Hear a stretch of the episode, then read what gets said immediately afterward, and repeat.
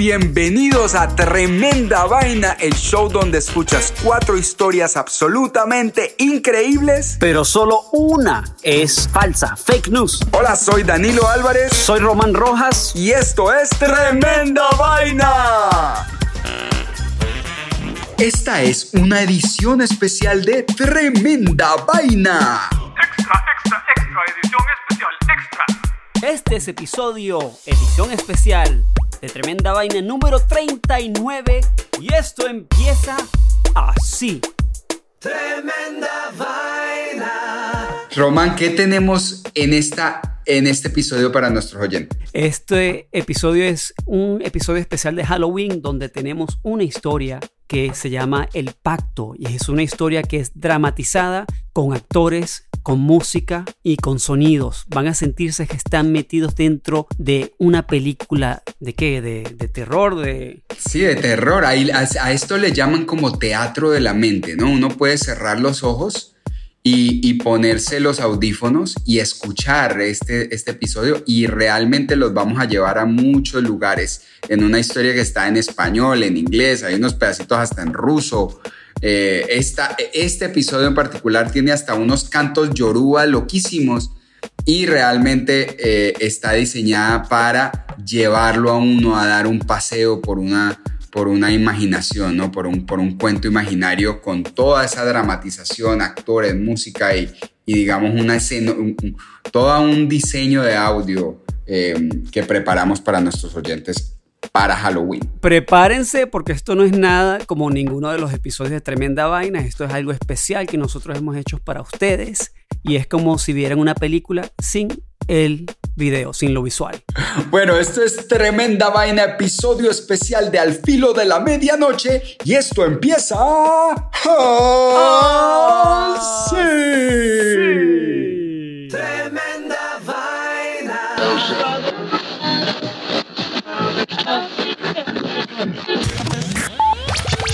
Buenas noches y gracias por sintonizarnos. Llegamos al momento en que tu radio se transforma en esa puerta hacia lo desconocido, hacia lo misterioso y lo sobrehumano. Historias reales de nuestros oyentes aquí en Nueva York que desafían la realidad. Prepárate para escuchar un cuento más de lo que pasa en la capital del mundo al filo de la medianoche. Ya tenemos un oyente en línea. ¿Con quién hablo? Aló, sí, Ale, conmigo. Mira, te habla Joel. Joel, ¿y de dónde me llamas, cabecebola? De Long Island City, Queens. Bien, un abrazo a los hermanos que nos escuchan en Long Island City. Lo mismo, se te, se te escucha y se te quiere mucho por acá. Gracias, gracias, muchas gracias. ¿Y a qué te dedicas, Pembeloca? Yo en realidad yo... Tú sabes, yo soy negociante, pero acá en Nueva York yo trabajo de mensajero en mi town. Como quien dice, tú sabes, llevo paquetes para arriba y para abajo en bicicleta urgente todo el día, para arriba y para abajo. Ah, sí. Bueno, ¿y entonces? Bueno, Ale, es que es que a mí me pasó algo muy raro. Yo tuve un accidente en una bicicleta. ¿Y qué raro tiene eso si jamás paran en un semáforo? Más raro es que no los estén levantando por allá cada rato. No, es, que yo me morí en ese accidente. Mira, te juro que es verdad, yo me morí porque es que no había forma que yo me quedara vivo. Ajá, ¿y entonces de dónde me estás llamando, huevón? ¿Del cielo? bueno, ¿y de quién fue la culpa? No, supongo que sería tuya. Mira, en el accidente tuvieron la culpa cuatro cosas, según yo me vine a enterar después. La primera fue dos banqueros que estaban en el piso 25 de un edificio en la 40 con Madison.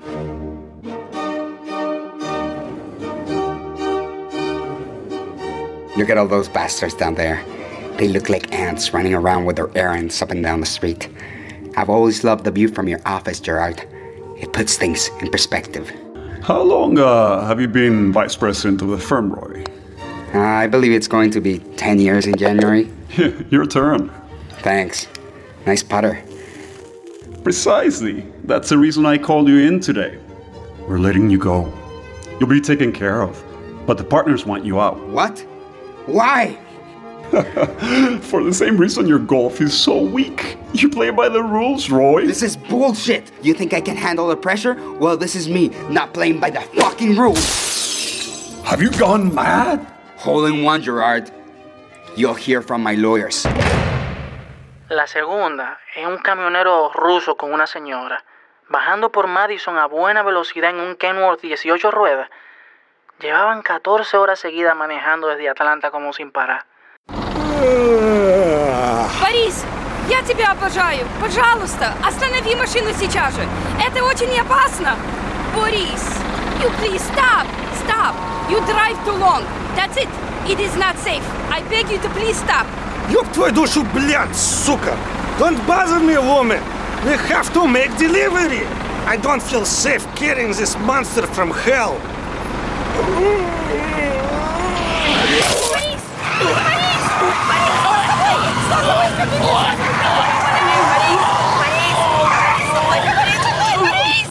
El tercero soy yo, Que vengo tranquilo hablando con mi Bluetooth con una venezolana que es recepcionista en una de las empresas donde yo llevo paquetes. Voy llevando un paquete urgente para 62 con Madison. Mira, mi reina, tú no te tienes que preocupar por nada, que a bailar, que vamos, nada más, tú no confías en mí. Así igualito. Le dijiste a Marina la entregas y todavía me pregunta por ti. Mira, mujer del diablo, no me cambia el tema. ¿Vamos a bailar, sí o no? Que la vida es para gozársela, porque es que uno nunca sabe cuándo es que se va a morir, ¿no es verdad? ¡Mierda!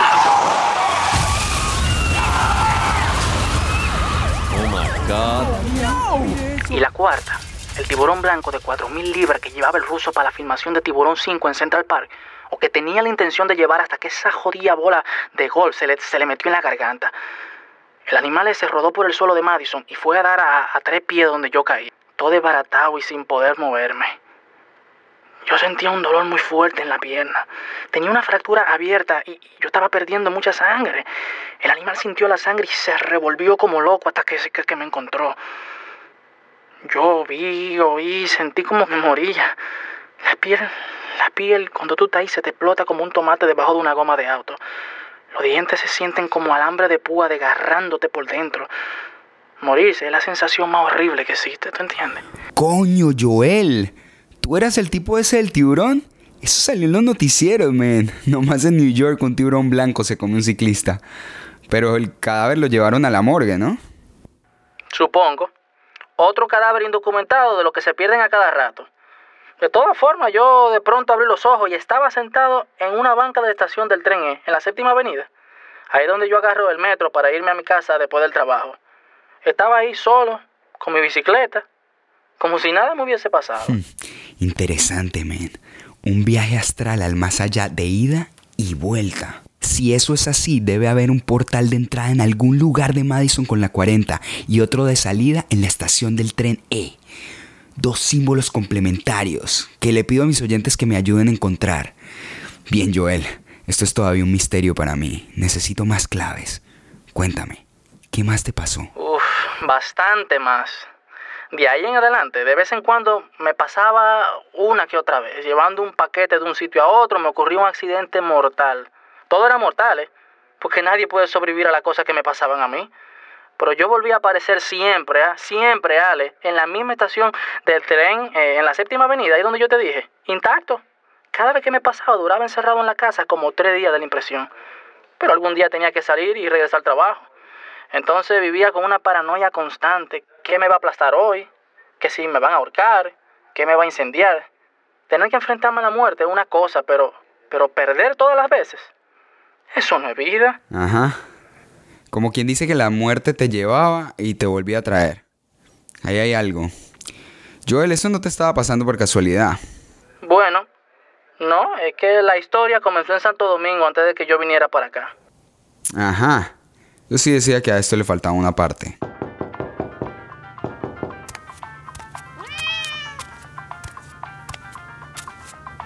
Quítate de ahí, condenado gato el diablo.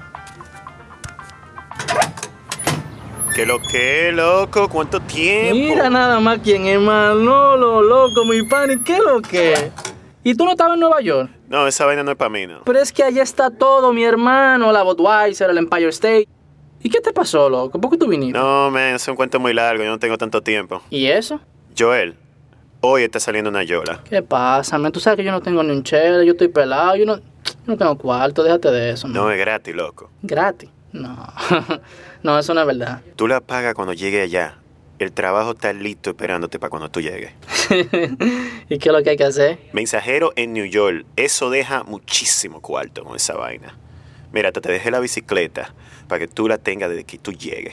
Mierda, mi pan. y- Pero dime, ¿qué es lo que yo tengo que hacer? Mira, ¿tú te acuerdas de esa mata de Hobo en Miche, donde nosotros nos subíamos cuando carajito? Bueno, métete en ese matorral, que está ahí atrasadito, que a las 12 en punto va a llegar esa mujer. Esa es la que te va a llevar. ¿Una mujer? ¿Cómo, cómo, cómo que una mujer, loco? Eso está raro. Tú no le tienes que parar bola de eso. Tú simplemente aparecete donde te dije a la hora que te dije. Y mira, aquí en este papelito está la dirección de la pieza donde yo me estaba quedando. Ahí está la bicicleta y quedan como dos meses de renta pagados. Suerte, mi hermano. Mano, que te acompañe la Virgen. Y así nomás, una yola, un papel y una mujer. ¿Y qué mujer? Cualquiera que la viese, mano, se quedaba como hipnotizado con esos labios gruesos que tenía esa mujer. Eran unos ojos como. como turbadores. Misterioso es la palabra. Tenía el cabello rubio, liso. Como que era perfecto para quedarse enredado con esa mujer para siempre. Me acuerdo de esa blusa negra que ella tenía. Era como apretadita, que le modelaba el busto. Y, y la cadera que tenía. Llamaban a cualquiera cuando caminaba. La belleza casi siempre es un arma de doble filo. Así era. Y la de ella era una belleza diabólica. Yo solo noté desde el principio que la vi en la playa en esa maldita noche.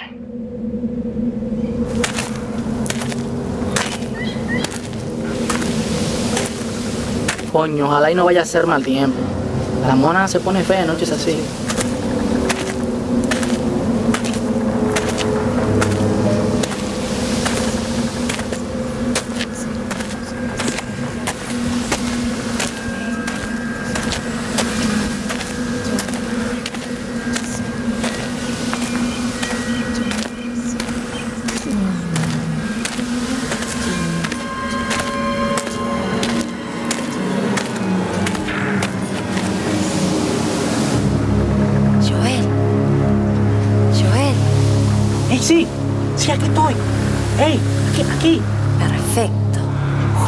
Donde me dijo Manolo. Bueno, apurate que no tenemos toda la noche. En nada se aparece la policía, nos vamos juntos para la cárcel. ¿Y tú cómo te llamas? Puedes llamarme Melody. Ah, ok. Así me dicen ahora. ¿Y solo vamos los dos? ¿Nadie más? Entre menos perros, menos pulgas, ¿no? ¿Y en qué que nos vamos? ¿En esto? Eso no tiene ni motor. No me va a poner a remar por el canal de la mona, ¿verdad? Es mejor así. No hacemos ruido. Además, yo remo. Yo estoy acostumbrada.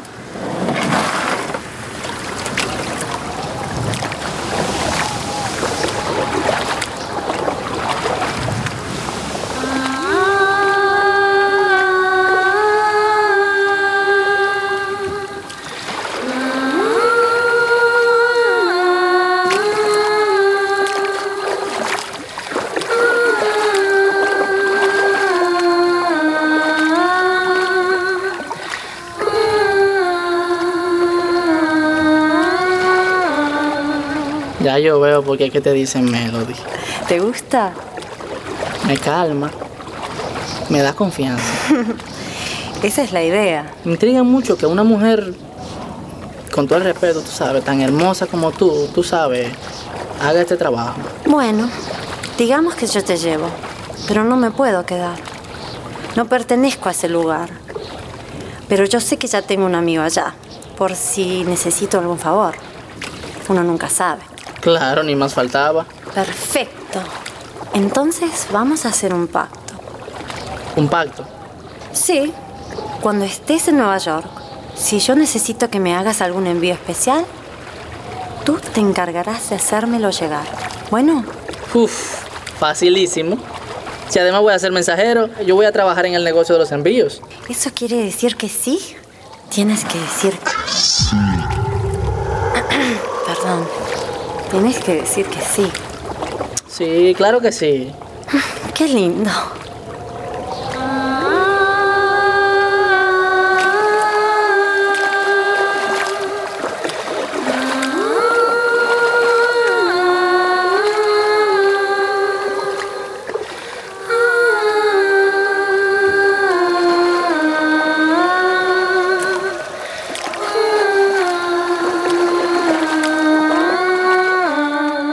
Así es que hicieron un pacto.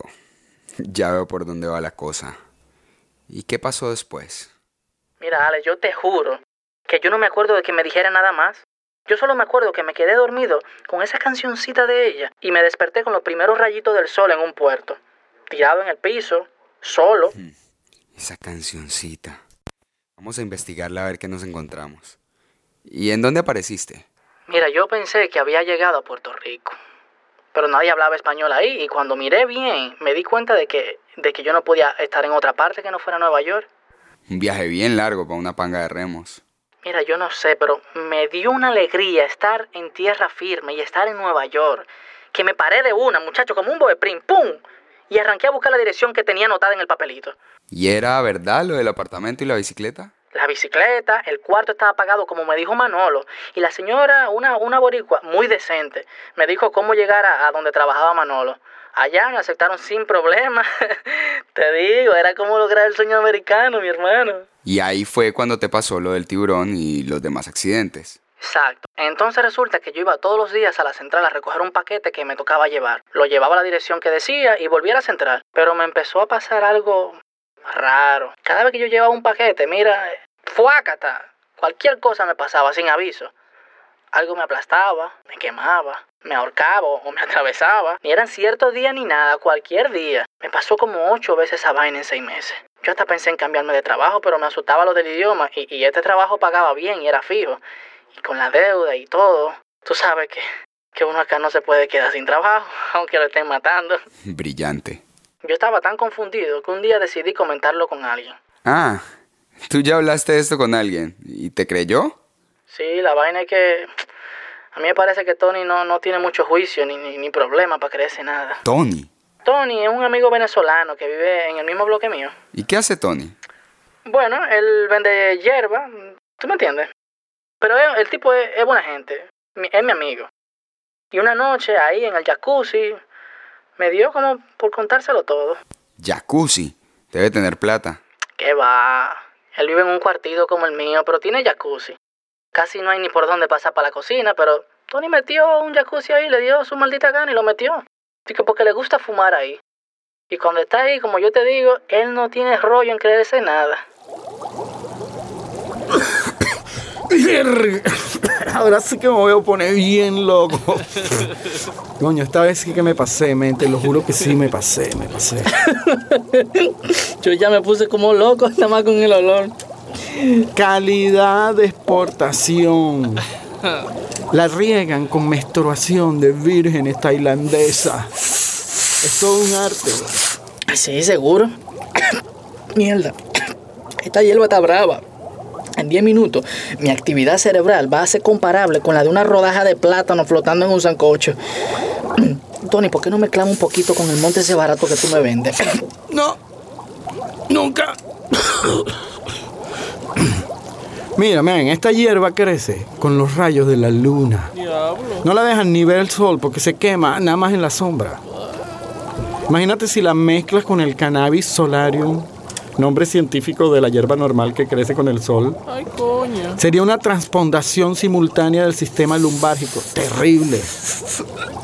En términos más simples, mortal. Sí. Tú dices que me explotaría el páncreas, el cerebro se me regaría por las orejas y escupiría el corazón. Se te meterían las pestañas para dentro de los ojos. Y se te subirían las hormigas, weón, y el pipí se te engancharía para atrás y para el culo. Me ahorcaría mi propio pelo del sobaco.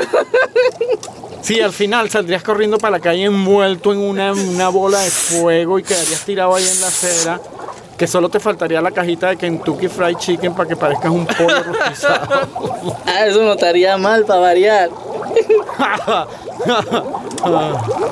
para variar. ¿Cómo para variar? Y le contaste todo. Todo. El tiburón, el piano, la tapa de la alcantarilla, el palito chino explosivo, el carrito de helado, el cactus venenoso, el camión transportador de espejos, el suicida que me cayó encima. Todo. Cabeza de pincho, tú fuiste el mensajero al que le cayó ese suicida encima. Y se salvó el muy cabrón. Bueno, quedó hecho mierda en una cama al borde de la muerte, pero sin poder moverse. Pero se salvó. Él se lo buscó. Bueno, ¿y, qué te dijo Tony? Aquí es donde la historia se pone buena. Vamos a comerciales y ya regresamos con la conclusión de nuestro especial de tremenda vaina de la historia El Pacto.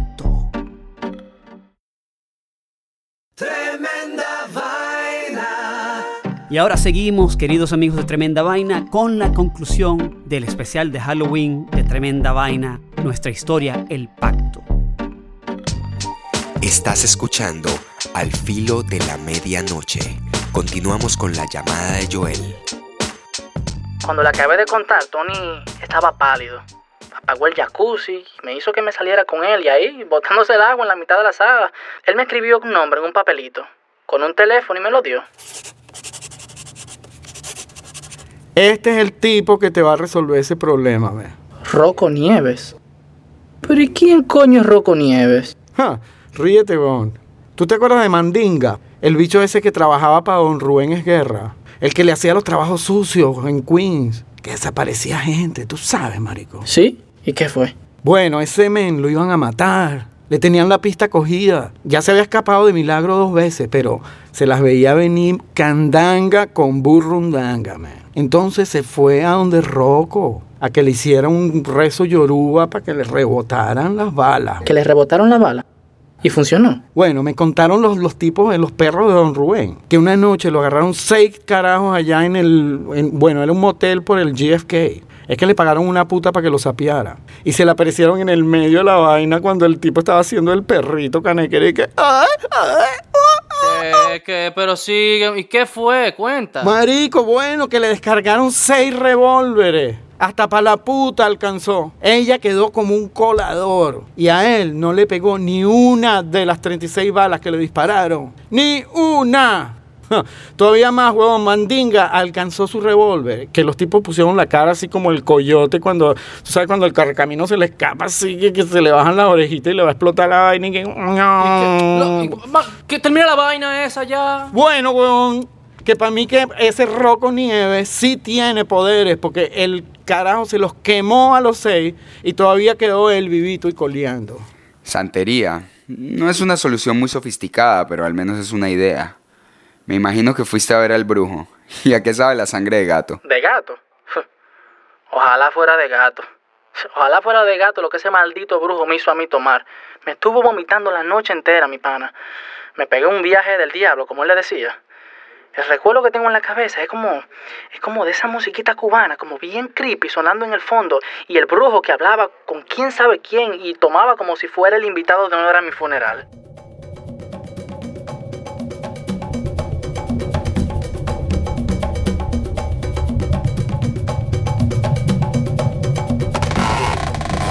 Saludos. Salud. Camina con suerte que no tenemos todo el día. Mira, este es Pacho, el gallo mío. eh. Saludos, que también es dueño del business. Eh, eh, sí. ¿Qué es lo que es, Pancho? Te me sientas en esa sillita con suerte, que te me quitas los zapatos y te enrolla los bajos del pantalón, ¿ok? Ok. Omi tuto, ana tuto tu la roye, y le tuto lo dumare, ayuba wo, wo, el deseo lo dumare, ayuba bye, que vaya tonu. Mira, ¿y usted no quiere que le cuente a qué fue lo que yo vine? Yo no, no, ni me cuentes lo que tú viniste, ni nada que tú no sabes ni a qué viniste. Porque tú estás aquí y tú no sabes nada de eso. Mira, agarra esta cáscara de huevo en una mano y esta piedra en la otra. Tú ves, coge, coge, coge, coge tú cuál tú quieres usar, qué mano tú quieres. No, no, la que sea. Y vaya, vaya, esto no ocurre, se hablo de un mare, me ya va, y vaya. Va falla ye, o cosi, cu cosi, aron cosi, nado si, ella cosi, falla cosi, o fuaricu, va, va, va. A ver, déjame ver tu mano derecha. Está jodido, chico. Está jodido. O sos vos, estás en la mala. Eso dice el Ordún. Y el Ordún no miente ni se equivoca. Eh, no entiendo el chiste, ¿sabe? A ver si la maldición es oricha. Ocha cuaribo. No, a ver si la mandaron los muertos. En un cuaribo. Coño, ¿no? A ver si nos dice quién coño la mandó. ¡Lariche! Está encendido, mulato. Los orichas no quieren saber de ti, chico. Tienes una maldición encima. Si el igual no te ampara, la próxima vez que te vea, van a haber dos bolas de ping-pong donde tenían los ojos, mi hermano. Yo creo que esto no ha, no ha sido una buena idea, ¿no? Aguanta, chico, aguanta, que no te he leído el Tilogún. Mira, mira. Siete caracoles para arriba, ¿eh? Odio Locún. Donde se acabó el primer hoyo, se hizo el primer funeral. Mm, Tú estás asustado. te revuelcas en la cama sin poder dormir, ¿verdad? Sí, sí. Se te acabaron las fuerzas. Estás confundido. Um, sí. La sangre te tiene los ojos y solo puedes ver tragedia y muerte y espanto. Bueno, si es una forma de decirlo. Chico, yo no te voy a mentir, el trabajo que hay que hacerte a ti yo lo he hecho antes, pero nunca enfrentándome a lo que tú tienes encima. Ajá. Esta vuelta hay que hacerla rapidito. Quítateme la camisa. Sí, la camisa. ah, aquí está. A ver, a ver, tranquilito, Pacho, Pachito. Si tú viniste al mundo con una misión, esta es. Déjame meterme un buche aquí. Pacho, yo te espero en la gloria, Pacho. El Eguá acepta el temor de tu hijo y del que bebe de la sangre que le baña. Bebe la sangre, bebe la sangre. Bebe la sangre, bebe la sangre.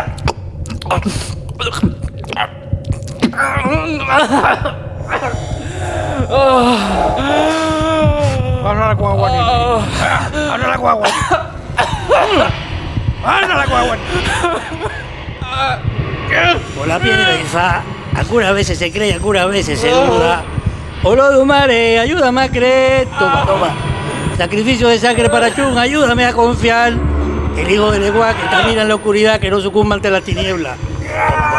O Batalaye, Maya, recibe este poder aguardiente. Toma. O Chugo, el Eguá, que el fuego pase sin quemar.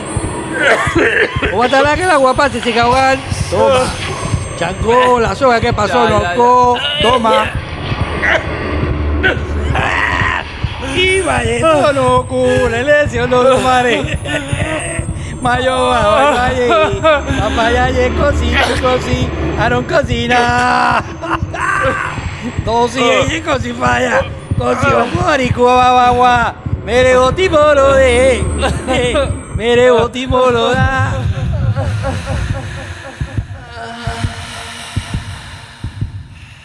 Hmm, una contra de santería puede ser muy poderosa si tienes a los orillas de tu lado. Por eso el brujo se pone hasta atrás de aguardiente. Los orillas no quieren nada que ver contigo, entonces él ensaya una ofrenda o un evo de aguardiente para tratar de hacerles cambiar de opinión. El gallo se llevó tu muerte y te dejó su vida para ser sacrificada en lugar de la tuya. Seguro después el brujo lo tiró en la calle para que se lo comiera un perro y se llevara lejos la maldición. Con tanto brujo habla mierda me parece que el trabajo es bueno. Me intriga saber si funcionó. Te digo que al otro día, todo resacado, me paré y me fui para el trabajo. Te confieso una cosa. Estaba ansioso de que me llegara la muerte. Yo sé que suena un poco morboso, pero tenía como una emoción, tú sabes, de saber si, si tanto caracol y tanto collar de protección había valido la pena. ¿Y la muerte? ¿Sí llegó? Segurito. La más rara de todas. Yo estaba trabajando como todo día. Estaba llevando un paquete para Colombo Circle y se me ocurrió cortar camino por Central Park. Al mismo tiempo, unos tipos de la comisión de parque estaban podando algunos árboles, eh, tú sabes, del parque ahí, que habían crecido como que demasiado. Okay, guys, listen up. We've got a long day ahead of us, so we better get started right away. The 14 trees marked on the map I'm passing around need to be trimmed. All of the branches below 14 feet must be cut off. We'll be using equipment on loan from the fire department to finish the job faster. As you can see, these cranes end on a rotary blade. These are 20 inch Tiger 2 diamond tungsten carbon mixture blades rotating at 300 revolutions per minute.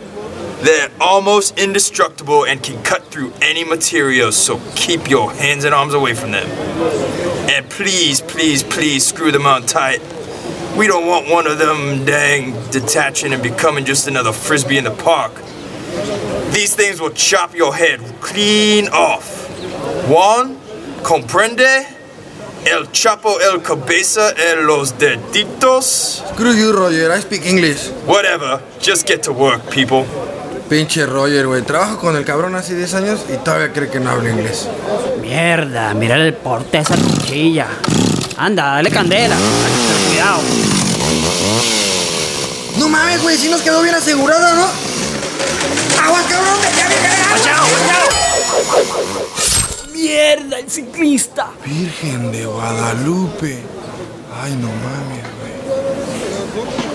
¿Y qué pasó? Que miro yo para abajo la bicicleta está cortada limpia por la mitad. Y yo tengo la ropa cortada de lado a lado como una cremallera abierta alrededor de toda la camisa. ¿Y estás herido, sangrando? Nada. Ni un rasguño, Alex. Funcionó. ¿Y qué hiciste? Lo primero que pensé fue el paquete, el paquete. Sí, tenía que haber una conexión entre ese paquete y el accidente.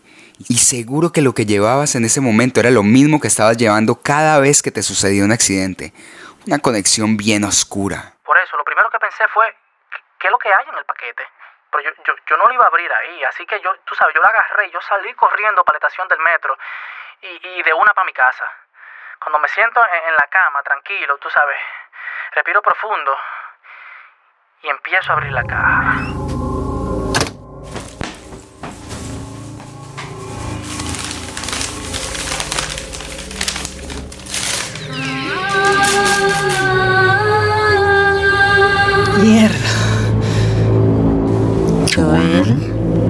Tienes algo que me pertenece.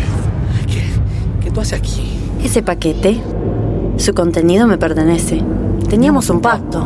¿Pero quién demonio eres tú? ¿Y de qué pacto tú me estás hablando a mí? Yo te traje a Nueva York. Y tú te tenías que encargar de hacer unos envíos muy importantes para mí. ¿Envío? ¿Sí? Pero nadie me dijo a mí que tenía que llevarlo personalmente al otro mundo. Y además, ¿qué coño es eso que yo estoy llevando? Un frasquito de cristal. Con razón, tanta espuma y plástico de burbujas. ¿Y qué es el humo blanco que tiene ahí adentro, eh? Si te es tan importante saber, es un alma. Y el envase es muy frágil. Así es que ten mucho cuidado con él. ¿Un alma? Mira, tú me engañaste a mí. No, olvídate, ya no hay trato conmigo. Y déjame en paz, rompo el frasco, ¿ah? ¿Acaso crees que puedes vencerme? Si rompes ese envase, solo bastaría con un movimiento de mis dedos para que dejaras de existir. Y esta vez no sería temporalmente. Ok. El punto es que tú quieres tu alma y yo quiero salirme de este trato, ¿no es verdad? Te propongo un nuevo pacto. Sabiendo lo frágil que es este envase de cristal, yo, yo me comprometo a cuidar esta alma por el resto de mi vida. Pero no lo voy a envolver en plástico de burbujitas, ni en espuma, ni nada. Y tú te encargas de protegerme para que a mí no me pase nada y para que yo pueda proteger el envase. ¿Estamos ahí? ¡Ja! ¿Y quién crees que soy? ¿Tu ángel de la guarda? Quiero esa alma hoy. La he estado esperando por mucho tiempo. Está bien, está bien. Yo te lo hago llegar hoy, pero a partir de ahí te buscas otro que te haga tu envío. ¿Tú me oyes? ¿Estamos claros hasta ahí? Hmm, me parece buena idea. Ja, buen intento. Tienes que decir que sí. ¿Tenemos un nuevo pacto, sí o no? Muy bien, sí. Entonces yo me tengo que ir ya. ¡Ey, ey! Despacio. Y con cuidado, que si se te rompe ese frasco en el camino, vas a lidiar conmigo y con mi esposo el resto de la eternidad. Esposo. Esa es una nueva clave para descifrar con qué entidad estabas enredado, cabeza pincho. A mis oyentes les recuerdo que visiten mi blog para que me ayuden a descifrar este misterio o para que nos cuenten su propio caso. Mira, Joel, supongo que te libraste de esta joyita que te estaba atormentando, porque si no, no me estarías contando el cuento. Lo único que me intriga saber es cómo lograste enviarle el alma. Uy, eso fue una suerte. Eran como las 3 de la tarde y salía a toda velocidad para el hospital Beth Israel, en la 14, donde habían llevado el suicida ese que me cayó encima un par de semanas antes. Uy, con tan buena suerte que me lo encontré todavía vivo. En el cuarto había una señora dormida en una sillita junto a él. Él estaba como conectado a una máquina, pálido, y con una pata y media al otro lado de allá. Tenía la mano cruzada en el pecho, como si, como si ya lo tuvieran listo para que se muriera. Pero él jugaba a no dejarse. Yo me acerqué y le metí el frasquito debajo de la mano y, y le di un beso en la frente. Y entonces el tipo, muy despacito, abrió un ojo, como si no lo hubiera abierto en semana, y como que enfocó bien, tú sabes, y me vio. Y como si no tuviera lo suficientemente pálido, se puso más pálido todavía. Ahí yo me retiré despacito y cuando salí por la puerta yo escuché como que la máquina esa comenzó a tirar el pitito. Pi, pi, pi, pi. Yo creo que yo lo maté de la impresión. O pensaría que si me estaba viendo era porque, porque él ya también estaba muerto. Igual creo que yo le hice un favor. Y él me hizo un gran favor a mí a cambio. Muy bien, Joel. ¿Y desde entonces no te ha pasado nada más? No, llevo todo este año invicto. ¿Y entonces qué, qué fue lo que tú crees que me pasó, Alex? Bueno, hay quienes dicen que el infierno está justo debajo de Nueva York. Mi primera impresión es que lo que te estaba atormentando era una manifestación de Perséfone, la reina de los muertos, la diosa mitológica que fue raptada por Hades, el amo del infierno, para ser su esposa. Al final, ella terminó enamorándose de él y ayudándole a recoger almas. Joel, mándame un dibujo del frasquito, también como lo recuerdes. Voy a hacer un estudio completo y le pido a mis oyentes que me ayuden. En los archivos van a encontrar cómo. Por ahora, le doy las gracias a Joel. Un placer, gracias, Alex. Y vámonos de una con nuestra próxima llamada. ¿Con quién hablo? Joel, ¿tienes algo que me pertenece? Pinche Roger, güey. Trabajo con el cabrón hace 10 años y todavía cree que no habla inglés. Un alma. Mira, tú me engañaste a mí. No, olvídate. Suerte, mi hermano. Mano, que te acompañe la Virgen. Mira, y usted no quiere que le cuente a qué fue lo que yo vine. Yo no, no, ni me cuentes lo que tú viniste, ni nada que tú no sabes ni a qué viniste. Al filo de la medianoche. Gracias queridos amigos de Tremenda Vaina por escucharnos. Si te gusta nuestro podcast, suscríbete en tu plataforma favorita y no te olvides de seguirnos en nuestras redes antisociales, Twitter, Instagram o Facebook. Tremenda vaina.